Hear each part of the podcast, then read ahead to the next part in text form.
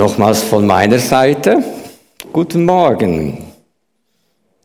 Es gibt nichts Schöneres, als bei allem, wenn man was tut, zuerst Blick auf Gott zu werfen, zu staunen über diesen wunderbaren Gott.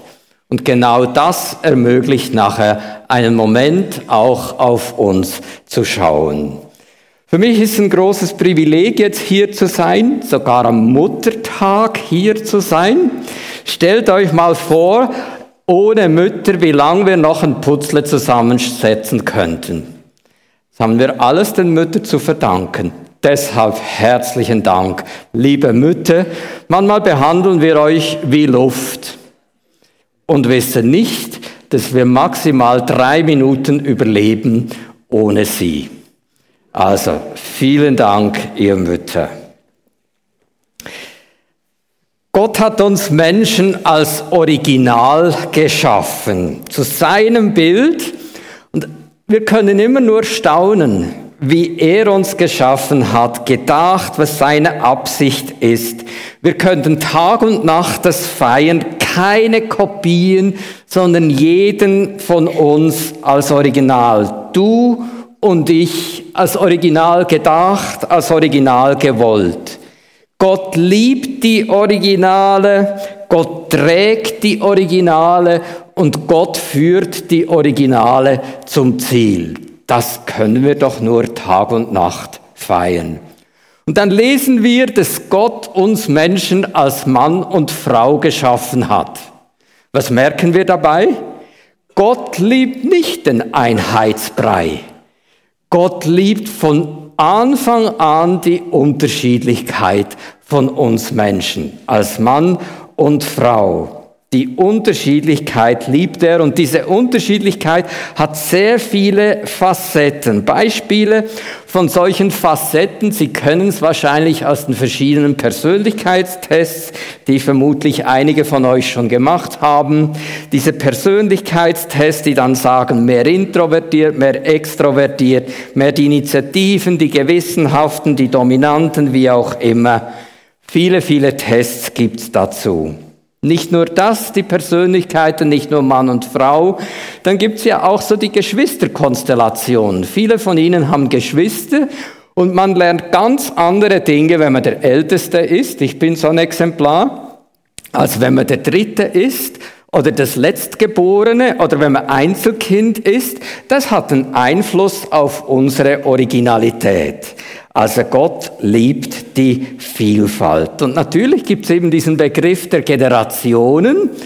Das Dumme ist, diesen Begriff kennt jeder. Aber wenn man fragt, was meint es dann, dann kommt uns meistens nur in den Sinn jung und alt. Fragt man, was ist denn jung? Dann weiß man nicht so genau. Manchmal ist der 90-Jährige, der sagt, ich bin noch nicht so alt, ich bin eigentlich noch jung im Vergleich zu den anderen. Ab wann ist man denn alt? Bis wann ist man jung? All diese Fragen rund um die Generation. Ich gratuliere euch hier in der FEG in Murten, dass ihr euch diesem Thema Generationen stellt. Und es ist ja nicht so, dass man das erst seit gestern oder vorgestern hat, ich weiß nicht, ob Sie wissen, dass der alte Johannes, das ist der Jünger von Jesus, der am längsten gelebt hat, als der etwa 80 oder 85 war, hat er nochmal Briefe geschrieben und in einem dieser Briefe unterscheidet er wenigstens so drei Gruppen innerhalb der Generationen. Ich lese Ihnen 1. Johannes 2, Vers 12 bis 14 und ich glaube, wir sehen es auch auf der Folie. Liebe Kinder, ich schreibe euch, dass euch die Sünden vergeben sind, um seines Namens willen. Ich schreibe euch Vätern, denn ihr habt den erkannt, der von Anfang an ist. Ich schreibe euch jungen Männer, denn ihr habt den Bösen überwunden. Ich habe euch Kindern geschrieben, denn ihr habt den Vater erkannt. Ich habe euch Vätern geschrieben, denn ihr habt den erkannt, der von Anfang an ist. Ich habe euch jungen Männern geschrieben, denn ihr seid stark und das Wort Gottes bleibt in euch und ihr habt den Bösen überwunden. Heute wird in der Soziologie und Psychologie und Sozialpsychologie meist nicht zwischen diesen drei Generationen unterschieden, sondern meist zwischen fünf oder sechs Generationen. Immer wieder mit der Idee, eine Generation ist eben nicht gleich wie die anderen, aber eine Generation ist nicht wirklich interessant. Was erkennen Sie, wenn ich das hier hochhebe? Also falls jemand Interesse hat, ich habe hier die sechs Teile, dann darf er sie gerne abholen und mal zusammensetzen und uns allen dann zeigen, was für ein schönes Bild es gibt, wenn diese sechs Putzleteile zusammengesetzt sind. Dann staunt man und was ich bei unseren Leuten immer wieder feststelle, es entsteht so was wie ein Glücksgefühl. Und dieses Glücksgefühl, das wünsche ich Ihnen auch. Also man kann es abholen hier wie Teile eines Putzles, dass die Kunst, dass diese Putzleteile zusammenfinden. Und wenn ich eine Frage stelle jetzt an Sie, glauben wir nicht alle, dass die Generationen genauso wie Mann und Frau eben wirklich zusammengehören, wie die Gewissenhaften und Initiativen, wie die Erstgeborenen und die Drittgeborenen, glauben wir nicht miteinander, dass sie wirklich zusammengehören. Das Dumme nur ist, dass wir selten darüber nachdenken, wie kann denn das überhaupt gehen? Bevor ich jetzt diese meines Erachtens sechs Generationen kurz erwähne, frage ich, was es denn bewirkt, dass es so fünf oder sechs unterschiedliche Generationen gibt. Das ist ja komisch. Eigentlich sind wir ja doch alle irgendwo ähnlich. Aber wenn man genau hinschaut, dann merken wir, diese Generationen ticken irgendwie doch unterschiedlich. Sie funktionieren nicht alle gleich.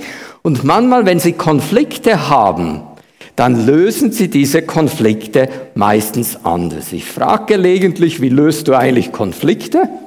Und dann ist interessant, dass die Generation der 80-Jährigen, meine Eltern zum Beispiel, die haben mir dann immer gesagt, dann schweigen wir einen Moment. Meine Schwester hat mir vor kurzem verraten, dass meine Eltern, ich habe das gar nicht gecheckt, meine Eltern bis zu fünf Tage schweigen konnten. Also das empfinde ich eher eine Kunst, als dass das Normalität ist. Aber so ticken unterschiedliche Generationen. Wieso tun sich die 45-Jährigen mit den 60-Jährigen manchmal einfach schwer? Wieso die 70-Jährigen mit den 85-Jährigen und umgekehrt? Zeige Ihnen eine weitere Folie und nenne einfach mal so drei Dinge, wieso Generationen unterschiedlich ticken oder was vielleicht doch konkreter, was so eine Generation charakterisiert. Vertreter und Vertreterinnen dieser Generation haben jeweils analoge, ähnliche, vergleichbare Urerfahrungen.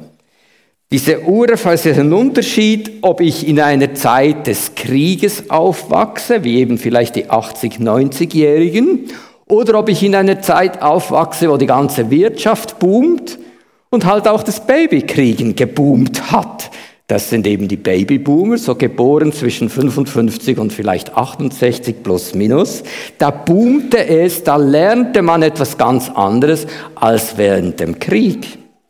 Das zweite Merkmal, was jeweils diese Generationen unterscheidet, die Rolle des Einzelnen, auch die Art, wie er sich durchsetzt, die ist jeweils einfach unterschiedlich. Ein 80-Jähriger setzt sich anders durch und hat ganz anders gelernt, sich durchzusetzen, als eben ein 45-Jähriger. Beobachtet das mal ein bisschen unter uns und vor allem, wenn es dann zu Konfliktsituationen kommt, wie lösen die eigentlich Konflikte?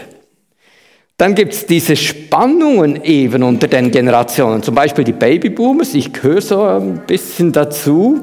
Die Babyboomers, da boomte es eben, da gab es sehr viele. Das ist ziemlich belastend für die darauffolgende Generation. Man hat die Golfer oder die eben danach dann kommen, so 68 bis 88 geboren. Man hat oft gesagt, das ist die No-Future-Generation. Die hat wirklich keinen Platz bei den vielen Babyboomers. Was haben die dann gelernt? Die haben gelernt, alles dran zu setzen, irgendwo ihren Platz zu behaupten. Die haben anders gelernt, sich durchzusetzen als die Babyboomers, wo alles flutschte und immer genug Platz vorhanden war. Man lernt andere Dinge. Und 20, 30 Jahre später merken wir, wir ticken immer noch nach dem, was wir gelernt haben. Und das ist hochspannend. Und manchmal führt es eben dann dazu, dass so zwei Puzzleteile locker zusammengesetzt werden können oder eben nicht. Und wenn ich da irgendwie versuche, das zusammenzukriegen, es geht einfach nicht. Ich muss ein paar Dinge nochmal als Ganzes anschauen und dann könnte es besser geschehen. Merkmal zwei, also ein ganz unterschiedliches Rollenverständnis, auch unterschiedliche Mottos. Meine Eltern haben gesagt, zuerst die Arbeit, dann das Vergnügen. Die 30-Jährigen oder 20-Jährigen unter euch würden die das auch sagen. Also die Wire, das sind so diejenigen, die ab 1988, äh, 1990 geboren sind, die nennt man ja nicht zufälligerweise Wire, die fragen immer, why?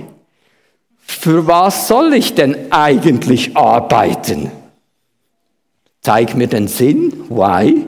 Und dann gebe ich schon das Letzte. Also da gibt es ganz unterschiedliche Mottos. Jetzt zeige ich kurz die Generationen.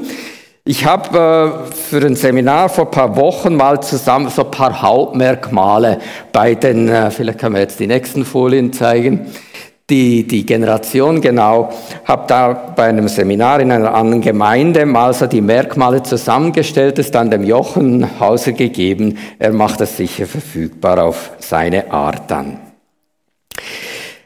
Jetzt aber, ja, ich nenne sie nochmal, die Silver Ages, eben von 1900 bis 1940 geboren, die 68 von 1940 bis 1955, das ist die Protestgeneration, die stellt sich dann hin, die lässt sich nicht einfach schematisieren. Wenn ich sage, alle 68 sollen mal aufstehen, also die mit dem Jahrgang, dann sagen die zunächst mal, nee, kommt nicht in Frage.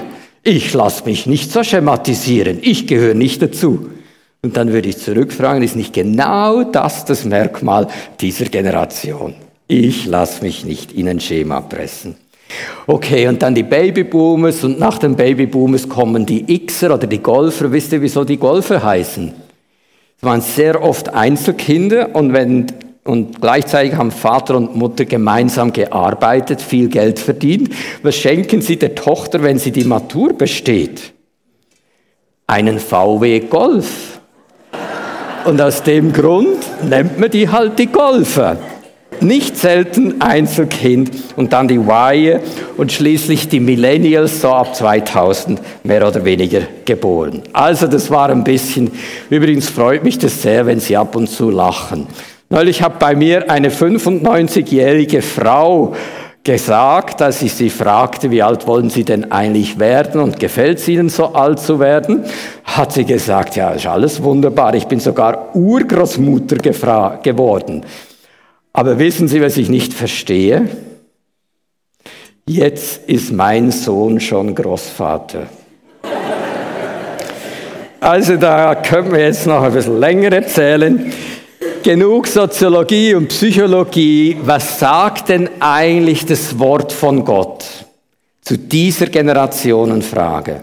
Und ich würde Ihnen gerne zwei Geschichten ein bisschen erzählen, vorlegen, wo wir, glaube ich, sehr viel über die Generationen lernen können. Die erste Geschichte ist aus Lukas 1 für mich eine der eindrücklichsten Generationengeschichten, die ich in der Bibel lese, die das wohlbetagte Ehepaar Zacharias, Elisabeth einerseits und Maria andererseits. Ganz am Anfang des Evangeliums, am Anfang könnte ich sagen, einer völlig neuen Zeit, einer neuen Weltzeit. Das Neue Testament kommt jetzt und die zwei, Elisabeth Zacharias, stehen am Anfang.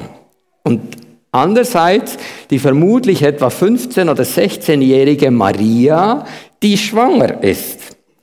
Was muss man wissen? Eben das alte Hochbetagte einerseits, dann die sehr junge, schwangere Maria, ohne einen Mann schwanger, geworden.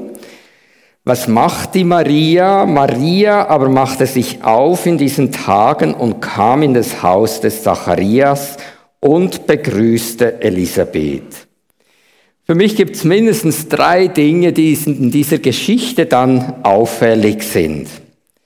Zuerst das bisher kinderlose Ehepaar, die alte Elisabeth, war dann eben auch schwanger und wir lesen in Lukas 1, Vers 24, aber nach diesen Tagen wurde Elisabeth schwanger und sie verbarg sich fünf Monate. Sie verbarg sich fünf Monate. Wenn ich jetzt ein bisschen deute, ältere Menschen, sind die nicht manchmal in Gefahr, egal aus welchem Grund auch immer, sich eher zu verbergen? Ach, mich will doch niemand hören. Ach, was soll's? Wen interessiert denn das, was ich erfahren habe, was sich in meinem Leben bewährt hat? Das interessiert doch niemandem. Die alte Elisabeth wird durch Maria aus ihrem Rückzug, aus sich zum dem Zurückziehen, wird von der jungen Maria aufgesucht und aus der Isolation, aus der Vereinsamung herausgeholt. Jetzt kommen hier zwei Puzzleteile plötzlich zusammen. Das erste also, die junge Maria befreit die alte Elisabeth aus ihrer Vereinsamung. Das zweite, Elisabeth wurde in dem Moment vom Heiligen Geist erfüllt. Ist das nicht enorm? Dank der jungen Frau macht die alte Frau eine Gotteserfahrung. Wie viel ältere Menschen von euch würden sagen, uns tät wieder mal eine echte Gotteserfahrung sehr, sehr gut. Ich glaube, es gibt viele ältere Menschen, denen eine neue Gotteserfahrung sehr gut täte. Aber nicht nur die alte Frau erfährt Gott durch die junge, sondern die alte Frau sagt dann zur jungen Maria, gesegnet bist du unter den Frauen, so ganz persönlich, individuell. Und auch da könnte ich fragen, welche jungen Frauen, auch unter uns, sehnen sich nicht danach, wirklich Gesegnete zu sein. Sie arbeiten sehr viel zu Hause mit den Kindern, am Arbeitsplatz, wo auch immer. Welche jungen Frauen sehnen sich nicht danach, dass ihnen zugesprochen wird, gesegnet bist du unter den Frauen? Lese ich die Geschichte noch weiter, merke ich noch ein paar andere Dinge. Zum Beispiel der Zacharias. Als der Engel Gottes ihm das gesagt hat, deine Frau wird schwanger werden, da hat er es nicht glauben können. Ich habe ein bisschen Verständnis für ihn. Jedenfalls konnte es nicht glauben. Was ist passiert? Es hat ihm die Sprache verschlagen. Er war stumm, er konnte nicht mehr reden. Bis wann? bis er sich dafür eingesetzt hat, dass jetzt genau das passiert, was der Himmel, was Gott ihm, dem alten Zacharias, gesagt hat. Unglaublich, dass seine Stummheit in dem Moment überwunden wird. Meine Befürchtung ist, dass es viele ältere Menschen gegeben gibt, unter uns in der Gesellschaft, in der Kirche, die wie stumm geworden sind für das gute Wort, was der ganzen Welt gut tut. Und jetzt plötzlich zu merken, der Zacharias bekommt wieder Sprache. Wie gut, wenn ältere Menschen unter uns wieder Sprache gewinnen täten. Und jetzt sage ich noch was zu den Älteren, weil das ist für mich der faszinierendste Punkt am Ganzen, nämlich dass das Neue, die neue Zeitepoche, die neue Zeit, das neue Testament durch die Alten wie eingeleitet wird. Die Alten ermöglichen das Neue. Die Alten stehen dafür, dass das Neue entsteht. Einzigartig. Wir Alten denken manchmal, die Jungen sollen jetzt dafür sorgen, dass irgendwo was Gutes in Zukunft zustande kommt. An der Stelle sind es die Alten. Es gibt die Ältesten, die werden im Matthäus-Evangelium etwa zehnmal erwählt. Die Ältesten, die das Neue nicht wollten und die dafür sorgen, dass Jesus gefangen nimmt und gekreuzigt wird. Das sind die Ältesten, von denen wir oft auch lesen im Neuen Testament. Und jetzt merken wir, es gibt zwei Varianten vom Älterwerden. die Variante Zacharias Elisabeth und diese Ältesten, die das Neue verhindern wollen. Und ich könnte uns fragen, äh, spätestens ab 40, was für ältere Menschen wollen wir denn eigentlich werden? So wie die Ältesten damals, die verhindern wollten, dass das Neue entsteht. Oder wie Zacharias und Elisabeth, der Merksatz, das Neue kommt durch die Alten. Die Neuen, die Jungen in den wohltuenden Spuren der Alten.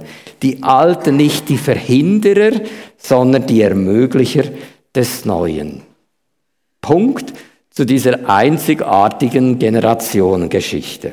Eine zweite Generationengeschichte würde ich gerne einen Moment aufleuchten lassen und Sie merken, dass ich die Bibel plötzlich ein Stück weit anders lerne zu lesen.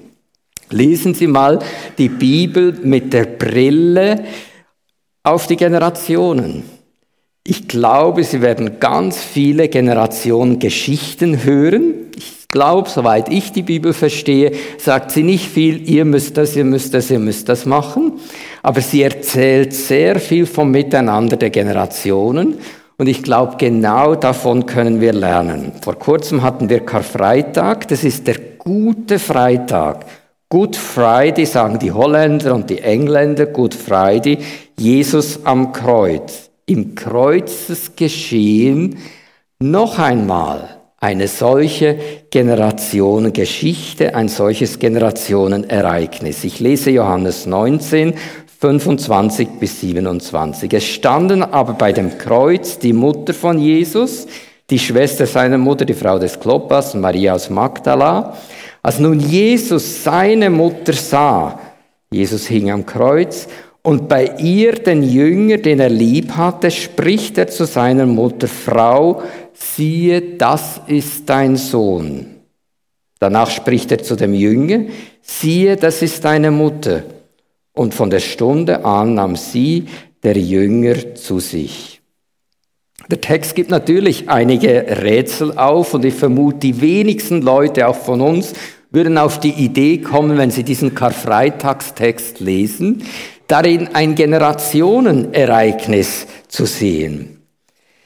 Da ist die Mutter, wenn Jesus jetzt am Ende seines dreijährigen öffentlichen Wirkens 33 Jahre alt ist, plus minus, und immer angenommen, man glaubt es. Wenn Jesus jetzt also 33 ist und Maria 16 war, als sie Jesus geboren hat, können Sie ausrechnen, dass die Maria jetzt zu den ganz alten Menschen gehörte. Die Durchschnittslebensserwartung damals ist nicht 81,6 oder 84,9 wie heute bei Männern und Frauen, sondern die war damals zwischen 22 und 24 Jahren. Maria dürfte jetzt 48, 49 Jahre alt gewesen sein, also eine alte Frau. Dann war da Johannes. Man sagt, dass er der jüngste Jünger war in der Zeit von Jesus, nämlich zwischen 14 und 16 Jahren. Logisch, dass er jetzt etwa 16 bis 19 war, also wirklich ein junger Kerl. Übrigens, die Salomo ist seine Mutter, die im erweiterten Jüngerkreis äh, irgendwo mitgegangen ist, damit aus seinem Sohn nicht was Dummes passiert. Und dann ist die Frage, was ist denn in der Mitte des Geschehens? Wie alt ist Jesus? Der Sohn von Maria könnte ja auch der Vater von Johannes gewesen sein. Das wäre also die mittlere Generation. Und wenn ich es jetzt in die heutige Soziologie übertrage, würde ich eben sagen, das wären die 68er, das wären die Babyboomer und das wären die Golfer. Die mittlere Generation. Und was lerne ich jetzt bei Jesus? Der hier wie die mittlere Generation repräsentiert. In der Geschichte lesen wir nichts vom Spott der Soldaten in dem Moment, auch nicht die Empfindungen der Mutter. Maria als Mutter und alte Frau hätte tausend Gründe gehabt, dem dieser Szene wohne ich nicht bei. Das tue ich mir nicht an. Doch sie macht sich auf, um an den entscheidenden Punkt der Weltgeschichte, um da dabei zu sein. Kein Rückzug, sondern sie geht hin an den Ort des Geschehens. Sie als alte Frau, trotz des furchtbaren Geschehens ihres Sohnes. Ähnliches könnten wir bei Johannes sagen. Als 18-Jähriger könnte er sagen, boah, was macht jetzt das für einen Sinn?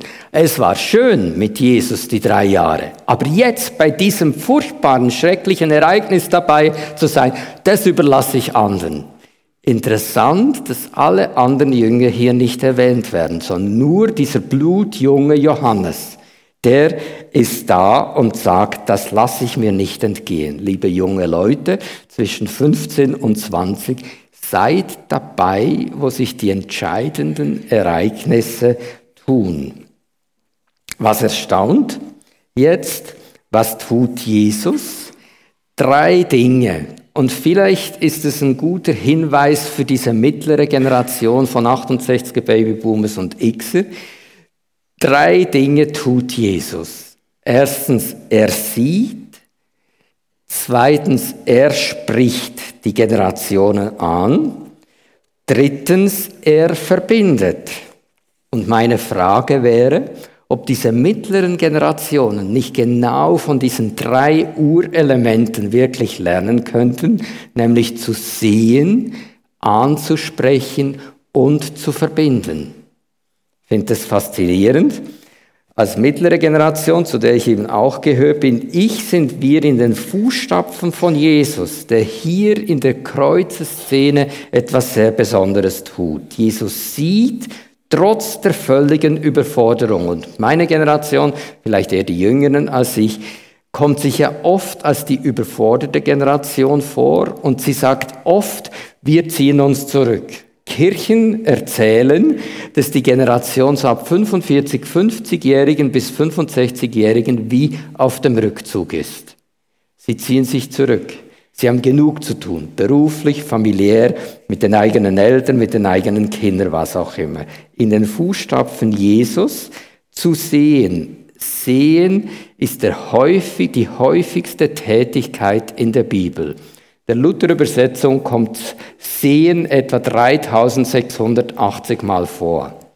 Alle anderen Tätigkeiten, die in der Bibel beschrieben sind, kommen höchstens ein Drittel vor, zum Beispiel hören und etwa ein Fünftel betet, seid wach und so. Dann das Sprechen. Was für einen Wortschatz haben wir eigentlich als unsere Generation? Mit was für Worten sprechen wir zueinander und zu den anderen Generationen? Der Wortschatz, der Schatz, den Jesus hier verwendet, ein einziger Schatz, einzigartiger Schatz, der Generationen verbindet. Verbinden als entscheidende Sache, die Puzzleteile kommen zusammen. Für mich das Eindrückliche, die Bibel erzählt solche Situationen. Manchmal können, wollen wir nicht die Bibel neu lesen mit den Augen dieser Frage nach den Generationen. Manchmal, wenn ich mir die Bemerkung erlauben darf, haben wir christlichen Leute sehr gut gelernt, den Glauben zum Thema zu machen. Wie glaubt man besser? Wie glaubt man mehr? Wie glaubt man richtiger? Da sind wir relativ geübt, vielleicht nicht in Morden, aber in der Regel die christlichen Leute in der Frage sehr geübt. In den Lebensfragen wie leben wir denn? Wie fügt sich das zusammen? Sind wir meistens etwas weniger geübt. Eben wie leben wir als Generationen zusammen? Ich schließe ab mit einem Wort aus dem Josua, der Nachfolger von Mose. Nehmt an, ihr kennt den, das war mittlerweile auch ein alter Mann, wahrscheinlich etwa 80. Und jetzt sagt Gott, in der Situation, als nun Josua alt und wohlbetagt war, sprach der Herr zu ihm, du bist alt und wohlbetagt geworden, doch es bleibt noch sehr viel Land einzunehmen. Ich glaube, das Land der Generationen bleibt einzunehmen. Und jetzt sage ich, nicht nur damit es uns besser geht, sondern stellvertretend für eine Gesellschaft, die in Gefahr ist, auseinanderzubrechen, wo jeder nur seinen Weg geht. Der Krieg der Generationen. Ich glaube, das hat man vor 15 Jahren so ein bisschen als Begriff gekannt, im Moment eher weniger. Nur wenn Sie die Bevölkerungszahlen an, äh, anschauen, dann werden wir auf massive Konflikte zugehen. im Jahr 2050 werden 18 Prozent der Bevölkerung unter 20 sein und 28 Prozent der Bevölkerung über 65. Wie kann das gut gehen? Ich glaube, der Auftrag der Gemeinden kann nur darin bestehen, diese Frage der Generationen gut zu klären und im Frieden miteinander in die nächsten 30 oder 50 Jahre zu gehen. Es ist noch viel Land einzunehmen. Vielen Dank und Amen.